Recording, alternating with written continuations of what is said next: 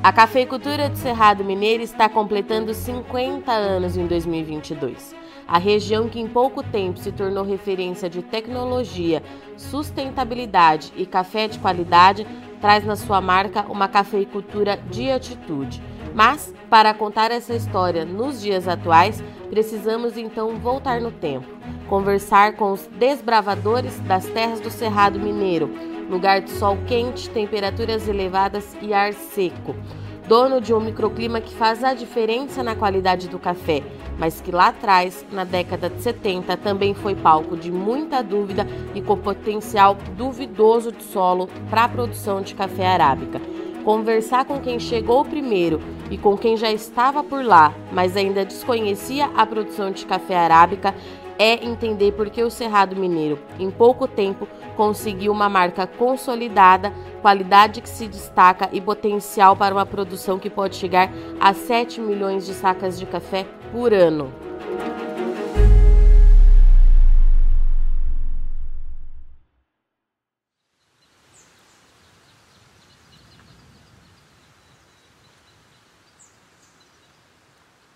A minha família tem 108 anos de café.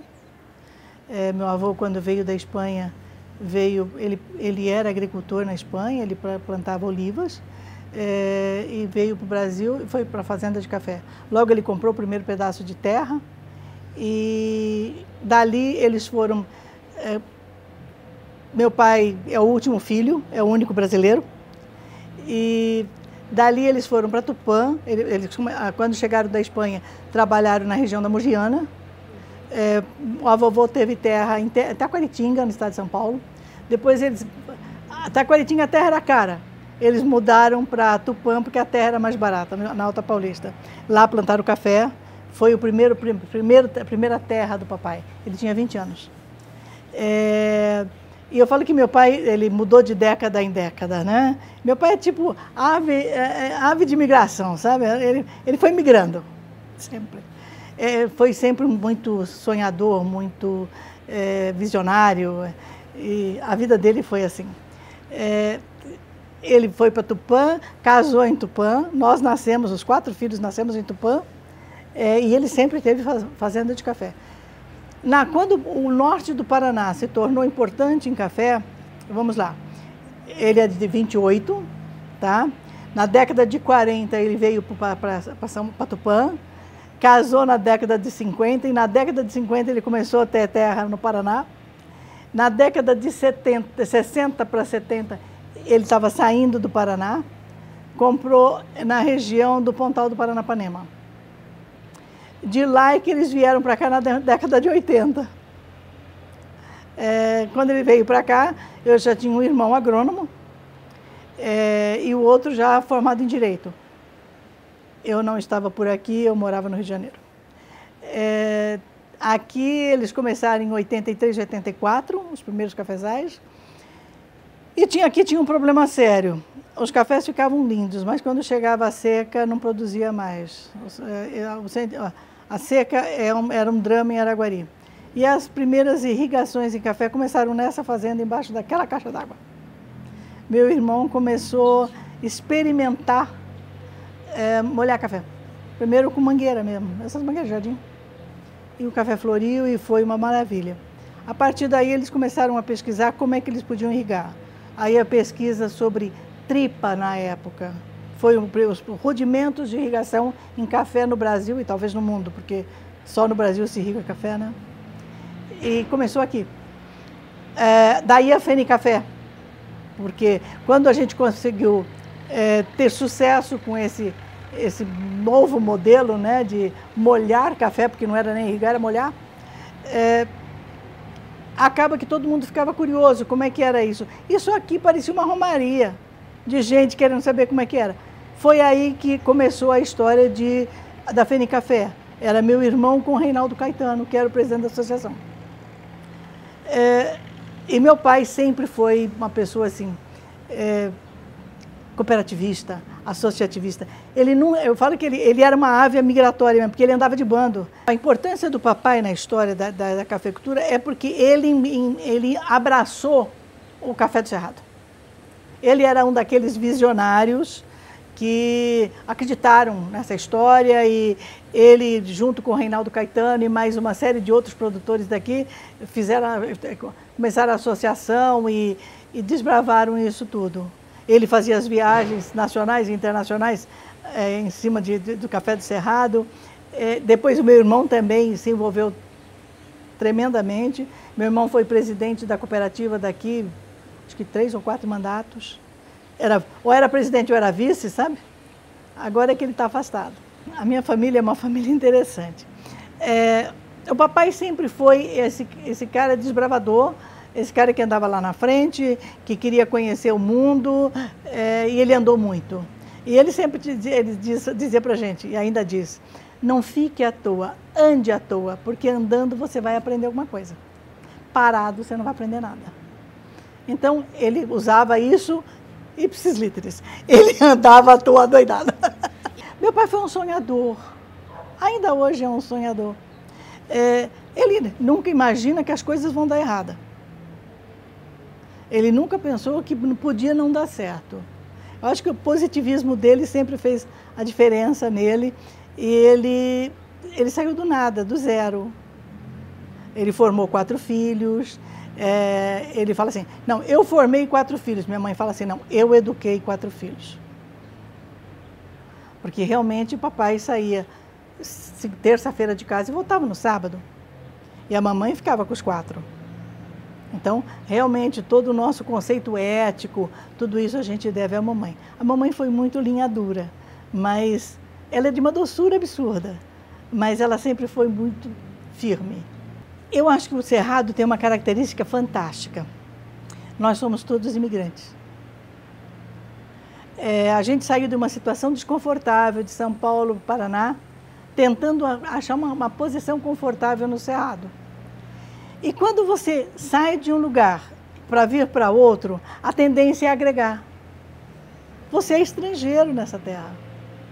Então, eu acho que esse cooperativismo, essa coisa de união que nós temos, é em função de que nós todos viemos de lá para cá e aqui nós tínhamos que nos ajudar.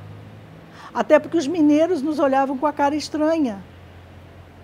Sabe, aqui em Araguari chegou a ponto de nós termos bairros que só tinha mineiro. E o cafeicultor era assim, é, os forasteiros. Quando eu vim aqui, eu venho 10, 11 anos depois, ainda a gente sentia essa, essa diferença. Hoje eu acho que já está menos, menos preocupante isso. Até porque a gente, isso aqui era pasto. Aí o papai chegou e botou café. Eu me lembro quando eu cheguei para aqui, é, a primeira colheita que eu estava aqui na fazenda, o meu irmão contratou 120 homens e tinha mais 27 registrados. Era manual hein? Era manual. E eu olhava para aquele bando de homens e dizia, Jesus amado, como é que a gente controla isso? E aí foi a primeira vez que a gente comprou um microcomputador, né? Um 286, DX 286, uma coisa assim. E eu e meu irmão sentamos em cima de um livro de The Basic e fizemos um programinha para controlar a produção. Olha que loucura. Sabe? É, e deu certo. É, foi a base de um programa que hoje a gente controla a fazenda toda. Claro que aí foi uma outra, uma empresa que pegou aqueles dados todos e fez aquilo virar alguma coisa uh, razoável, né? Mas Porque foi a sua anotação inicial. foi a nossa. O meu irmão tinha um microcomputador, é, um HP, sei lá, e dali, daquela base, a gente começou a fazer no, no, no, no micro. E daí desse micro passa a ser um, um rapaz desenvolver um, o sistema. Então, é, é, por exemplo, eu tenho planilhazinhas de 15, 20 anos atrás. É, os pivôs, a, a, montagem dos pivôs, a irrigação, isso fez a gente adiantar muito. A nossa primeira colhedeira, ela é de 94, 95. Eu ia perguntar isso, quando é que chegou? A primeira colhedeira. É. 94, 95. É, e aí a gente começa a diminuir, porque ali embaixo, nós, aqui, coisa de um quilômetro e meio de distância, eu tenho um alojamento que cabe 120 homens. Ainda está de pé. Eu estou pensando o que é que eu faço com aquilo, porque Está fechado. É, e a gente alojava 120 homens na fazenda. Era uma loucura. Eu nasci em fazenda de café, mas com 17 anos eu fui estudar fora, é, a 400 quilômetros de casa. É, eu acho que foi a minha grande experiência de vida, porque eu acho que todo jovem devia sair de casa e viver por conta própria. É, ó, ter que lavar a própria roupa, fazer a própria comida e cuidar da conta do, do dinheiro para render até o dia 30, é um exercício fantástico. Todo jovem tinha que viver essa experiência. Para mim valeu muito. E aí você perde medo da vida. É, eu fui fazer comunicação, fiz publicidade e propaganda, me, me especializei em criação, que na minha época, criação precisava ter dons artísticos, você tinha que desenhar muito bem. E eu desenhava. É... Isso daí foi muito legal, era muito bonito, mas é... quando eu fui para São Paulo eu já tinha problema de visão e eu não conseguia me dedicar totalmente à prancheta. Eu tentei mídia, tráfego, tentei uma porção de coisa. É, eventos. Quando eu fui para o Rio, eu trabalhava. Em São Paulo, eu trabalhei em hotelaria, no Rio, eu trabalhei em hotelaria, em eventos. Na área de comunicação, mas em eventos, organizando eventos.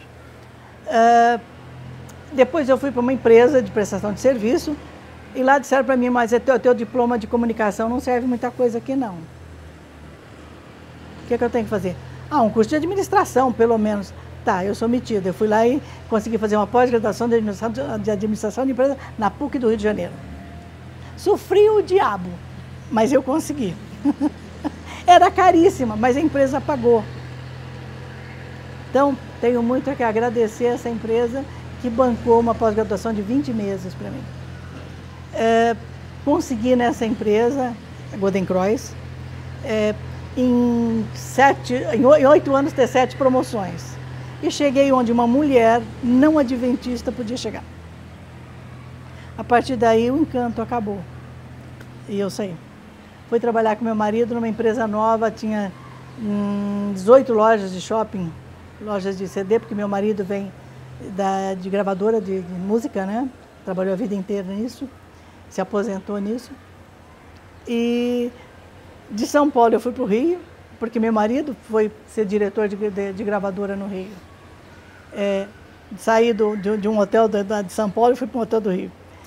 É, e depois para Golden Cross. E depois para a empresa dele. E aí a gente teve, no período Collor, um assalto violentíssimo. É, pistola para a cabeça 40 minutos. É, e eu tinha 14 funcionários nas minhas costas e nós todos parados de frente para um cara com uma pistola apontada para a nossa cabeça. Aquilo é, desequilibrou financeiramente a empresa, porque o, o, o dinheiro que ele levou foi muito grande, era a semana anterior ao Natal. E, e aquilo deu assim o desgosto final. Nós vínhamos sofrendo era Collor, o sequestro do dinheiro, 50 mil reais para pagar 120 funcionários, aquelas coisas. E aí vem esse assalto. E aí eu olhava para meu marido, meu, meu marido olhava para mim e a gente dizia, o que é que nós estamos fazendo aqui se nós não temos ninguém aqui? Vamos embora daqui. Aí foi meu pai na nossa cabeça dizer que nós tínhamos que mudar para Minas, porque Minas era o paraíso. Por isso que ele, a fazenda aqui chama paraíso, tá? Porque ele adora falar a palavra paraíso. Bom, é, vai daqui, vai dali, ele conseguiu convencer nós mudamos para Uberlândia e de Uberlândia para Paraguari. Eu nunca pensei que eu ia mexer com café. É, quando eu mudei para, para Uberlândia, eu mudei para ficar perto da família e eu ia arrumar emprego, porque Uberlândia tinha grandes empresas. Refiz currículo, tudo como manda figurino. O papai olhou para minha cara e falou, mas como assim? Não, você vai trabalhar com a família. Eu disse, gente, eu não entendo nada disso aqui, não interessa. Ele botou uma fazenda no meu colo e disse: Toma que o filho é teu. Você tem cinco anos para aprender. Eu estou até agora tentando. Café é encantamento. Café é aquela coisa, ou você apaixona, ou então não está valendo. E eu acho que ser cafeicultor também tem aquela coisa de família. Não dá para você virar cafeicultor do nada e dar certo. tem que estar no sangue. E a minha, a minha família era assim viciada em café, então não foi difícil não. E aí eu comecei a vir para cá tentar entender isso. E na minha cabeça a fazenda era uma, uma empresa qualquer. Eu tinha que gerenciar isso aqui como uma, uma empresa qualquer. É claro que eu tive que, que, que enfrentar dificuldades com meu pai. É, meu irmão, meus irmãos é, era mais um pouco mais fácil, mas eu achava estranhíssimo, tanto aqui quanto em Paracatu, sete, seis e meia, sete horas da noite, tinha um monte de, de, de, de tratorista perguntando o que, que ia fazer no dia seguinte. Eu olhava para casa dos meus irmãos e dizia assim, escuta, vocês não têm gerente nessas fazendas, não tem? E por que está esse povo todo aqui? Devia estar o gerente aqui, não esse povo todo. Foi uma mudança de cultura. O sistema era parlamentarista. Tinha um presidente, mas quem mandava era o primeiro-ministro, o meu irmão. Andei atrás desse meu irmão muito tempo, tentando entender esse negócio. Primeira vez que eu vi uma mesa de classificação, com um monte de montinhos de café, para mim aquilo era tudo igual. Eu falava, gente, que diferença tem esse, desse? desse? Eu pirei. Literalmente pirei. É, hoje eu já consigo distinguir os montinhos todos, tá? Mas. Mas foi uma luta danada. Foi muita hora olhando para aqueles cafés. Quando meus irmãos foram para Unaí, para Catu, a coisa, o bicho pegou. Meu pai achou que ele ia botar eu embaixo do braço e carregar. E aí a coisa pegou. Nós tivemos uma chuva de pedra, perdemos 70% da safra. E para quem estava nadando em berço esplêndido, ficou endividado. Aí eu virei especialista em crédito bancário porque era a única saída. É, em 2004, uh, ah, a nossa situação era bastante complicada. E aí inventaram a tal da certificação. Eu não sabia nem o que, é que era isto, mas me falaram que isso era bom. e lá fui eu. Eu botava o meu agrônomo, o gerente, a minha secretária, a Rosa, o Osival e o Eduardo Mosca. Íamos para patrocínio, porque lá tinha um grupo, nós éramos 12 fazendo a primeira certificação do Cerrado. É, Carlos Brasileiro, Ricardo Bartolo, ah, nós éramos um bando muito legal, sabe? E foi assim uma coisa muito sinérgica, a gente, a gente se ajudava.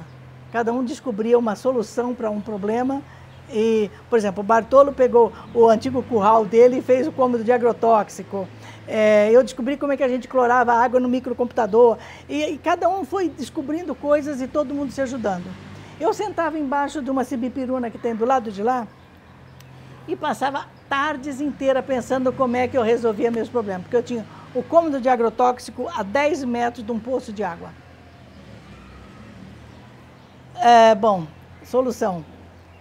O, o, o poço eu não tiro, o agrotóxico eu tiro medi uma, peguei uma trena, me dei 50 metros distante da primeira edificação, mandei arrancar o café, fazer uma rodinha assim, para fazer o cômodo de agrotóxico. Meu pai teve um filho pelo umbigo, foi uma coisa horrorosa. e, e o meu pai foi se distanciando da gestão da fazenda com a certificação, porque ele não aceitou. A mamãe disse para mim: Isso é bom? É, então estou com você. E ela me ajudou a lavar esse terreirão na véspera da certificação, tá? Nós lavamos terreirão até 10 horas da noite. então, para a mamãe, se eu dissesse, é bom ela dizer, então vamos fazer. O papai se ressentiu, o antigo gerente se ressentiu, e esse gerente atual, o Osival, que está comigo até hoje, foi quem abraçou comigo. E hoje eu diria para você que eu não certifico fazenda, não. É a Rosa, o Gustavo e o Osival. Eu só fico de assistente. Eu nunca sonhei que eu ia virar cafeicultora. Mas é, eu acho assim, é, eu aprendi muito cedo que você tem que saber gerir, você tem que saber administrar a coisa. O produto você aprende. O difícil é você ter o talento de. O produto dá para aprender. Eu acho que eu tive excelentes professores, gente de uma paciência incrível, pra, de quem eu sou assim, extremamente grata. É, e eu tive a felicidade de ser mulher no mundo masculino. É, quando eu cheguei em Araguari, eu tinha lá, na, na, na, na associação, tinha lá 150 produtores e eu. Eles me olhavam com a cara meio torta, até porque eu ainda andava de colarzinho de pérola, tá? É, é. Eu ainda não tinha incorporado o agro. O, o agro direito, não. E até o Ensei tem uma foto minha no terreirão de colarzinho de pérola. Ele guarda com muito carinho. É, a foto deve ter lá mais de 20 anos, entendeu? Mas ele guarda. É, eu acho que eu, quando você chega num lugar que você não é dele, você não é desse ambiente, você está chegando num lugar novo, com uma coisa nova, fazendo algo que você não conhece. Humildade. Ouça os outros. Se incorpore ao mundo deles e não peça que eles se incorporem ao seu. Você está chegando. Então, eu tentei ao máximo passar despercebida desse grupo. É, aprendi a ouvir todas as piadas sujas e rir delas. Ponto número um. Não entorte o nariz por uma bobagem que um homem falar. Leva numa boa. É, nunca tive nenhum problema de falta de respeito. Nenhuma. É, eles me olhavam torto porque era estranho. Só por isso. No momento em que eu comecei a fazer fene café, fazer isso, fazer aquilo, eu passei a ser um, um uma deles. Era só uma diferença de gênero e, e não muito importante.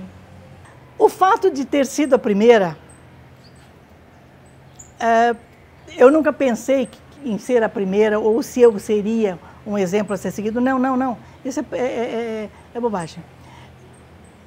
Mas eu fico feliz de ver gente hoje trilhando por esse caminho. É bom, quando você chega aos 68 anos, olhar para trás e servir. Não é? Então, eu fico feliz. Eu, eu quero que tenha muitas mulheres caminhando pelo mesmo caminho. E quando me perguntam como é que a gente faz para entrar na, na, minha família, eles não deixam eu. Cara, pega o serviço pior que tem no negócio. Aquele que ninguém gosta, tipo assim, burocracia. Essa é a parte chata do negócio, né? Pega essa para fazer. Porque quem domina a burocracia do negócio domina o negócio. E você vai ser ouvida porque você domina a informação. Então, comece por aí. Daqui um tempo você está incluída no negócio. A gente, em 50 anos, fez o que muitas regiões e muitos países não fizeram em centenas de anos. Então, acho que nós merecemos ser considerados realmente é, inovadores, pioneiros, é, exemplo a ser seguido. Tenho assim o maior orgulho de ter participado da indicação de procedência, da denominação de origem. Eu fiz essa história junto, entendeu? E é, é de, um, de uma alegria enorme, é de um, de um prazer muito grande fazer parte dessa história. É, existe uma foto é, do, quando a gente criou a nova marca e fizeram uma festa bonita lá no Plaza, em Uberlândia, e chamaram todos os pessoal da, da, que era Café do Cerrado, passou a ser região do Cerrado Mineiro naquele momento, naquela festa. E eu era a única mulher. Tinha tanto homem de terno em cima daquele palco, e só tinha eu. E eu não pensei que fosse me chamar. Essa foto para mim é assim, é um marco da minha história. Porque naquele momento eu disse, eu faço efetivamente parte disso. E embora eu acho que a gente tem que renovar muito, porque eu sou decana nessa história, né? Eu sou, eu sou, acho que eu sou a conselheira mais velha da federação. Eu gostaria que tivessem mais mulheres, mas com essa mesma paixão porque se você não tiver essa paixão, você não consegue entender o que é a região do Cerrado Mineiro. Eu fico muito feliz de hoje nós estarmos colhendo esses frutos né, que foi de um trabalho que nós iniciamos seis anos atrás e hoje a gente vê cada vez mais as mulheres é, muito presentes na, na, cafeicultura, não só no quesito é, de produção, mas dentro da própria cooperativa. Nós temos mulheres que representam a cooperativa, que é, tomam frente de trabalhos que são importantíssimos para o negócio e para a cafeicultura da região do Cerrado também. As mulheres estão muito engajadas, estão é, muito envolvidas em todas uh, as etapas do, do estão muito envolvidas em todas as etapas do processo produtivo, o que é muito importante para a região. A região tem um histórico organizacional que é muito pautado é, no, no, cooperativismo, no, no, associativismo. Eu sou Maria Gabriela Baracate Sanches, sou nascida em Tupã, interior de São Paulo. É, me formei em agronomia em 2001 e desde então eu vim para o Cerrado Mineiro.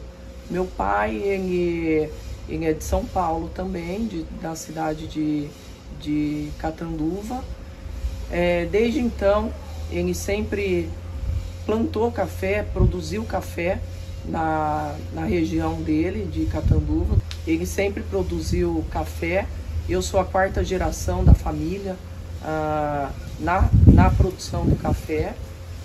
E com, com dificuldades climáticas, dificuldades uhum. climáticas, é, com com a extinção do café na região de Catanduva, ele veio aqui para o Cerrado Mineiro. Isso foi em que ano, Gabriela? 86. Tá. 86 que, que ele comprou a primeira fazenda aqui no Cerrado. E eu vim para cá em 2001 fazer parte da gestão aqui do café. Sempre gostei de, de trabalhar com café. Na minha faculdade é, aconteceram várias greves e nessas greves eu vinha para cá com a minha turma de, da República, é, conviver aqui na fazenda e eu acabei gostando daqui, gostei de patrocínio, é, gostei de, da fazenda, desse ar que é a fazenda de café, né? E acabei ficando aqui. Sou muito feliz de estar nessa região, nessa região produtora de café, no pioneirismo que é o Cerrado Mineiro com café, com qualidade, com produção. Então, eu sou privilegiada de estar aqui nessa região. Eu comecei a, a fazer parte da gestão do, da fazenda desde 2001 e com isso eu vim melhorando a, a, a parte de, de organizacional da fazenda, a parte de certificação. A gente, a gente fez todo o mapeamento da fazenda para conhecer potencial de lavoura. E com isso a gente conseguiu é, mapear na fazenda aonde a gente estava perdendo qualidade nos processos pós-colheita. E esse mapeamento ajudou muito a gente a melhorar a qualidade dos cafés nossos em geral aqui na fazenda. Quando eu comecei, eu tive que aprender muito é, sobre a cultura do café em si como que era o dia a dia na fazenda, é, como que se regulava uma máquina, como que, como que se regulava uma colhedora de café. É, então, todos os processos aqui dentro da fazenda eu participei, mas participei trabalhando junto, fazendo junto. E com isso eu consegui ganhar a confiança de todos aqui, de toda a equipe nossa. E hoje eu acho que é muito tranquilo para mim, por toda essa caminhada minha, todas essas conquistas que aconteceram aqui na fazenda, é, desde as certificações até a mudança do processo de qualidade, alguns, alguns prêmios que a gente já ganhou com isso. Então, eu acho que essa caminhada de, de conquistas me deu bastante confiança da minha equipe aqui para trabalhar junto. O carinho, a, a visão da mulher, eu acho que é mais detalhista, né? E o café especial, ele precisa desses detalhes aí para ter um resultado final. Então, eu acho que são as somas de processos, as somas de, de pequenos detalhes que faz o resultado final. Para mim, trabalhar com café é, é minha paixão, é o que eu gosto de fazer, é o que eu aonde eu gosto de estar, é, todas as minhas todas as minhas é, conquistas, todas as minhas todo o meu planejamento é com café, é para fazenda de café. Uh, acho que o que eu procuro sempre é estar tá sempre evoluindo, estar tá sempre é, buscando novas, novas, novas técnicas, novos processos, novas no, evoluir mesmo no, no, nos processos de café para agregar um valor no produto final, na qualidade do café. Para mim, Gabriela, é uma eu fico muito muito honrada de fazer parte de uma de 50 anos do, do Cerrado, uma região que não é minha terra natal, que eu vim para cá, que eu conquistei meu espaço aqui e que e que a gente continue fazendo história, né, na cafeicultura, que a gente continue evoluindo, trazendo coisas boas aí para o café, para a cafeicultura. Eu acho que a mulher ela já participa, né? Ela não tinha tanta visibilidade, mas ela já tinha um papel muito importante dentro da propriedade rural. E quando eu vim, já estava acontecendo, né? E eu peguei bem no início desses movimentos que estavam tendo, né? Formação de grupo de mulheres, né? Eu sou suspeita para falar, porque eu fui, eu falei, eu fui colaborada por muitas mulheres, né? Então muitas mulheres, eu visitei a fazenda, a gente tinha esse link, essa facilidade de chegar. E como eu sou mais nova né, na cafeicultura, é, eu precisei de compartilhar, de conectar também para me saber o que, que eu poderia melhorar aqui na fazenda. Então é um movimento que tem se fortalecido muito. As mulheres, além de elas estarem na produção, elas estão realmente na comercialização, na produção desses cafés especiais. Né? A gente tem visto muitas mulheres é, agindo né, é, dentro das propriedades e modificando, trazendo esse novo modelo de cafeicultura. Eu acho que a mulher trouxe para vem para inovar. O que eu vejo assim de outras mulheres realmente é a inovação. Quando elas entram, começam a mexer, que a gente mexe com muita coisa ao mesmo tempo, né? E aí elas começam a balançar as caixinhas lá e, e, e modificar essa, esse padrão de, de produção para uma produção mais inovadora. Ter esse reconhecimento de um trabalho que tem anos que está acontecendo aqui, né? Apesar de ser nova, já tem um projeto que já vem nascendo ali. Então, fico muito feliz, acho que o Cerrado tem muito para entregar ainda. Nós estamos com uma cafeicultura muito tecnológica e o, o, Cerrado tem essa conexão, né? Eu acho que o que faz a gente grande, o que faz crescer e, e o, se, se, você caminhou pelo Cerrado, você vai ver que são ideias muito assim, cada um produzindo de um jeito, mas as ideias são muito conectadas. Eu acho que essa conexão faz parte do produtor aqui da região e foi ela que me auxiliou a integrar também e a, a progredir, né? A prosperar aqui na fazenda e trazer novas ideias. Então eu fico muito feliz de estar participando, né? Uma gratidão imensa de estar nesse terroir incrível que produz cafés com sensoriais maravilhosos. Eu pude descobrir isso. Foi uma descoberta da minha alma com o cerrado e o cerrado com a minha alma. Assim, foi, bem interessante. Meu nome é Lucimar. Eu estou na cafeicultura há quase 25 anos. Né? Comecei a trabalhar aqui nas fazendas do Guima Café, lá na colheita, no plantio e fui evoluindo. Né? Então a minha história de ascensão profissional se passa dentro das fazendas de café e é um orgulho imenso poder contar essa história para vocês e a história das fazendas, é claro. Eu sempre tive muita sede de conhecimento, né? então eu busquei estudar muito então, mesmo trabalhando nos setores lá na lavoura, eu trabalhava durante o dia e estudava à noite, porque eu acredito que a quebra de paradigmas ela se dá através do conhecimento, a partir do momento que você domina aquilo que você se propõe a fazer. Então eu trabalhava na lavoura, estudava à noite, depois eu fui evoluindo, trabalhando no pós-colheita, fazendo faculdade, é, trabalhei nos setores de alimentação, na cantina, fui professora dos funcionários da fazenda, alfabetizando-os novamente, trabalhando durante o dia e dando as aulas à noite. E há 15 anos atrás eu recebi uma oportunidade, depois de ter terminado segurança do trabalho, administração de empresas, de atuar na parte de certificações, das certificações do café e também da parte de segurança do trabalho no administrativo.